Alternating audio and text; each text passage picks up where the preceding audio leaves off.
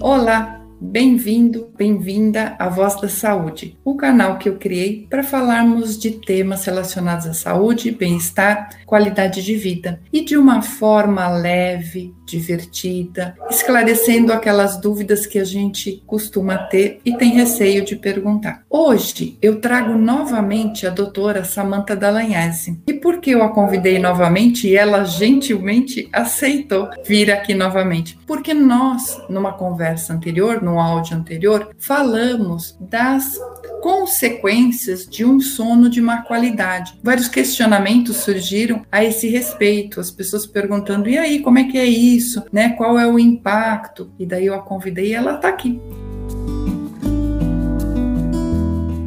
Bem-vinda novamente, doutora Samanta. Que bom podermos falar mais uma vez. Olá, Cris. É, muito obrigada pelo convite de a gente continuar a nossa conversa. Acho que a gente tem muito assunto para falar sobre, é, sobre o sono. Né? Eu, como no consultório, eu tenho visto muito a interface de um médico do sono com outras especialidades, porque o sono influencia em vários aspectos. Né? Então, é um grande prazer uh, a gente conversar sobre isso e divulgar esse tipo de conhecimento para as pessoas ficarem alertas né? Quando eventualmente elas estiverem fazendo um tratamento médico de uma outra área e não estiver resolvendo, e o hábito do sono pode influenciar positivamente se melhorar. Não, e é algo que realmente a gente às vezes não tem atenção, né? A gente sabe que a gente não está dormindo bem de alguma forma e não tem a ideia do quanto isso impacta nas outras áreas da nossa vida, do nosso organismo, né? do nosso equilíbrio, né? Tanto físico como emocional também, né? É interessante interessante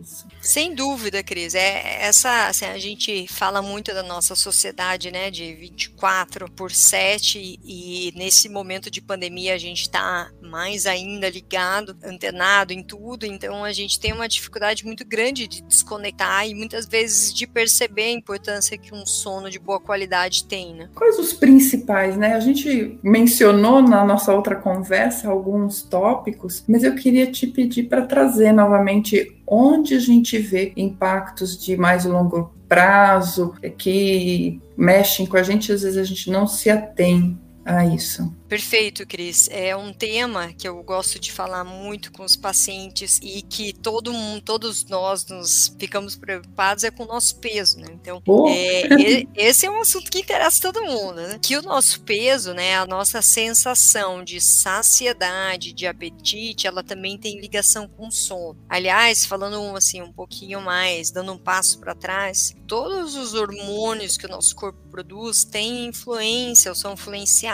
pelo sono sono, né? Então, se um sono é de boa qualidade, a gente dorme o número de horas adequadas, a gente dorme no horário certo, a gente produz os nossos hormônios com a melhor capacidade possível, né? E eles atuam no nosso organismo na melhor forma. Quando isso não funciona bem, pois a gente vai esperar uma disfunção em, vários, em várias partes. E na questão que diz respeito à nossa regulação do apetite e a nossa e a regulação do nosso metabolismo em relação aos carboidratos, por exemplo, e certas gorduras, isso também é influenciado pelo sono. Né? A gente tem várias pesquisas científicas que falam sobre o horário mais adequado de a gente comer certos alimentos eh, e fala também ah, o que, que a gente sabe, né? Só para o pessoal que dá uma, vamos dizer assim, dar um teaser, né? Um, um aperitivo aqui de informações uhum. é que tudo que seja um pouco mais pesado, que a gente coma mais cedo, né? É quase intuitivo a gente pensar nisso, que a gente não deve comer comidas pesadas à noite. De fato, quando a gente come um mesmo prato de macarrão no almoço, no jantar, a gente vai processar esse alimento muito, muito pior à noite, né? Já existem vários estudos falando sobre isso. Então, quanto pior for o nosso sono e quanto mais tarde a gente comer, pois a gente vai com o mesmo alimento processá-lo pior, acumulá-lo mais, mais gordura e fazer um pico de insulina que a gente fala pior. Então, no dia a dia isso isso se reflete como com um ganho de peso ou um per uma perda de peso menor do que a gente esperaria seguindo uma dieta. Então, às vezes a gente está fazendo nossa dieta bonitinha, seguindo a risca a orientação da nutricionista, fazendo academia, a gente está fazendo tudo que, que parece estar ao nosso alcance, mas a gente não chega lá lá, né? A gente não consegue chegar naquele número que a gente queria. Então, muitas vezes, tá? Eu, e eu vejo isso em vários pacientes que procuram, é o sono que dá aquele, aquela virada de jogo para a gente conseguir fazer um desempenhar melhor, conseguir com a mesma quantidade de alimento muitas vezes e a mesma quantidade de exercícios performar muito melhor. A, a sua fala agora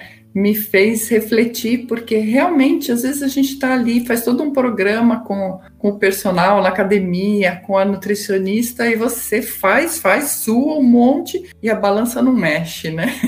É isso aí. É uma dureza, né? Que a gente está fazendo o nosso maior esforço possível. Mas, de fato, se a gente não dá tempo do nosso organismo descansar, se a gente não produz os hormônios que fazem o nosso metabolismo funcionar bem, não tem realmente como a gente esperar performar melhor. Nossa, é, é muito, muito interessante isso. Você mencionou a parte da insulina, né? O diabetes também pode ser desencadeado ou desequilibrado, né, por conta de um sono de má qualidade? Com certeza, Cris. Então, esse metabolismo que eu comentei da saciedade, do apetite, ele é muito regulado pela nossa quantidade de sono, né? Então, quanto pior ou quanto menos horas a gente dorme, mais fome a gente tem, né? Isso já é cientificamente comprovado. E a gente tem fome, e esse é o problema, a gente tem fome das coisas gordas, né? Então, a gente não tem fome de comer frutas e saladas, a gente tem fome de comida com gordura, com excesso de doces e carboidratos, que são justamente os alimentos que um diabético deve evitar. Então, a gente muda a nossa,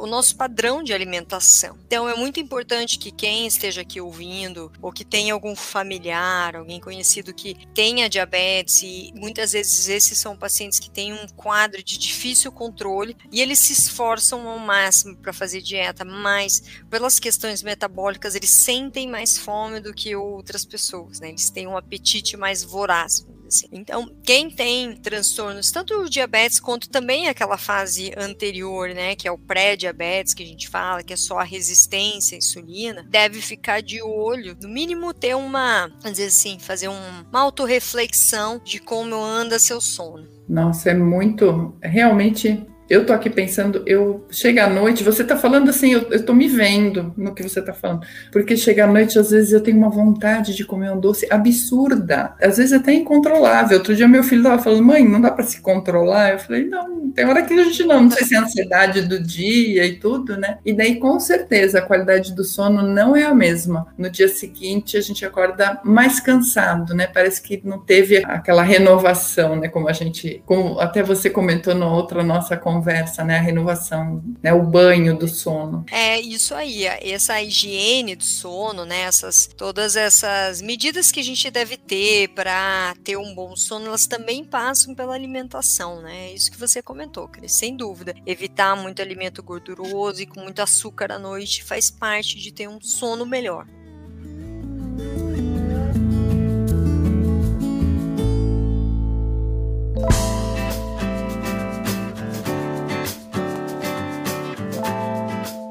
Um outro ponto que me chamou a atenção quando a gente estava preparando aqui para a gente gravar essa nossa conversa, você falou das questões hormonais e também da fertilidade. Eu achei isso muito interessante. Como é que é esse impacto? Você sabe, Cris, que eu recentemente estava conversando com um grupo de ginecologistas que tem uma, uma clínica de fertilidade e a gente levantou juntos muitos artigos científicos falando sobre é, o impacto da privação do sono, né, o sono de pior qualidade, é, na produção hormonal. Né? Então, quando a gente falou agora sobre a questão do apetite, dos, a gente tem hormônios que, que controlam a nossa saciedade, todos os hormônios sexuais também sofrem influência do sono. Então, quando a gente dorme mal, o que acontece? De uma forma geral, a gente produz menos dos hormônios sexuais. E isso pode ser importante, inclusive, para aquela pessoa que está nos ouvindo, que está fazendo algum tratamento, vai fazer um tratamento, por exemplo, congelação de óvulos, né? Um tratamento muito,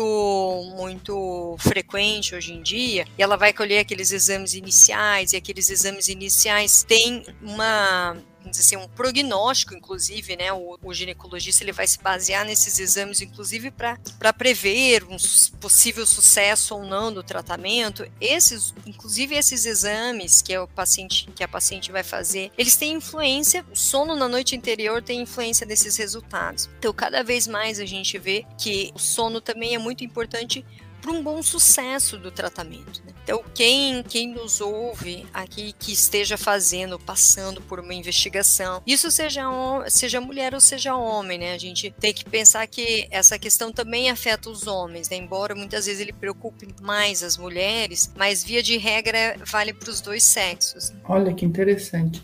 Então, quem tiver interessado em, em aumentar a família tem que cuidar do sono também, da boa qualidade do sono. Olha que legal. É isso aí.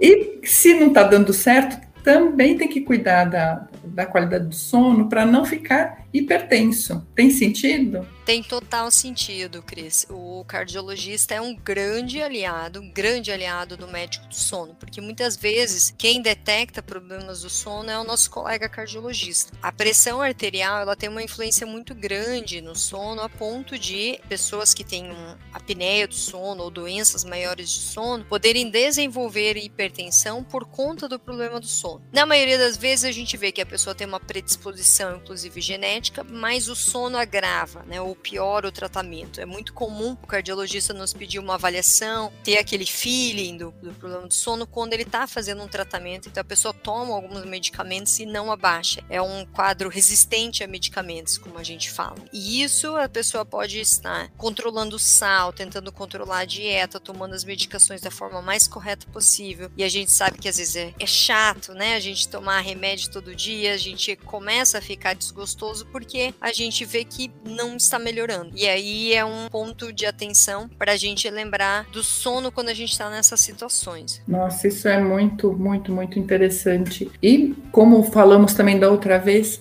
tragam, quem estiver aqui escutando, chegou até aqui, tragam as suas questões, interajam com a gente, nos procurem nas mídias estamos aí. E a, os temas que a gente desenvolve aqui eles são baseados justamente na interação com o público nas dúvidas que são trazidas. Esse episódio é, surgiu a partir de comentários do anterior que a gente gravou com a doutora Samanta então fica aqui a dica né, de compartilhe, curta, encaminhe para que mais pessoas possam chegar a esse conteúdo que pode realmente fazer diferença na sua vida, na sua saúde, na qualidade de vida. Hoje, nesse episódio, a minha conversa foi com a doutora Samantha Dallagnese, otorrinolaringologista, certificada em medicina do sono pela Associação Mundial de Medicina do Sono. Ela é uma estudiosa com vários cursos e estágios internacionais nas técnicas cirúrgicas de apneia de sono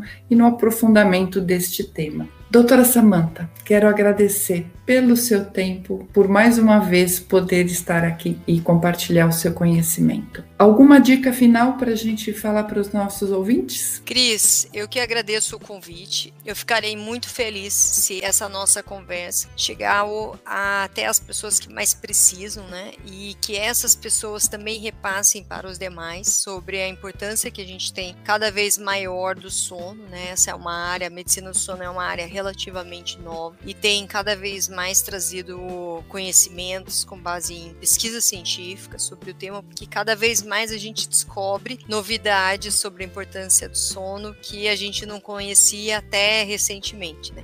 Então eu fico muito feliz com isso. E dicas finais, eu gostaria muito de que cada um comece a examinar um pouco melhor, prestar um pouco mais atenção no seu sono e observe também como é que você fica no dia seguinte em relação ao seu apetite, em relação ao seu desempenho, a sua performance em atividade física aqui para quem faz, porque é só com o autoconhecimento, com aquele feeling nosso pessoal que a gente começa a perceber os sinais que os nossos hábitos, eventualmente que não estão tão bons, também pelo, pelas circunstâncias que a gente está vivendo, podem dar para nossa vida, né? Então, eu acho que é muito, resumindo em uma palavra, a gente ter autoconhecimento. Nossa, muito legal. Mais uma vez, super obrigada e quem sabe, mais outros episódios falando de sono, porque tem muita coisa para falar de sono, não é verdade? Tem tantos que a gente pode dormir falando, né, Cris? é isso aí. Muito obrigada, obrigado quem esteve aqui. Nos acompanhe. Até o próximo episódio. Até lá.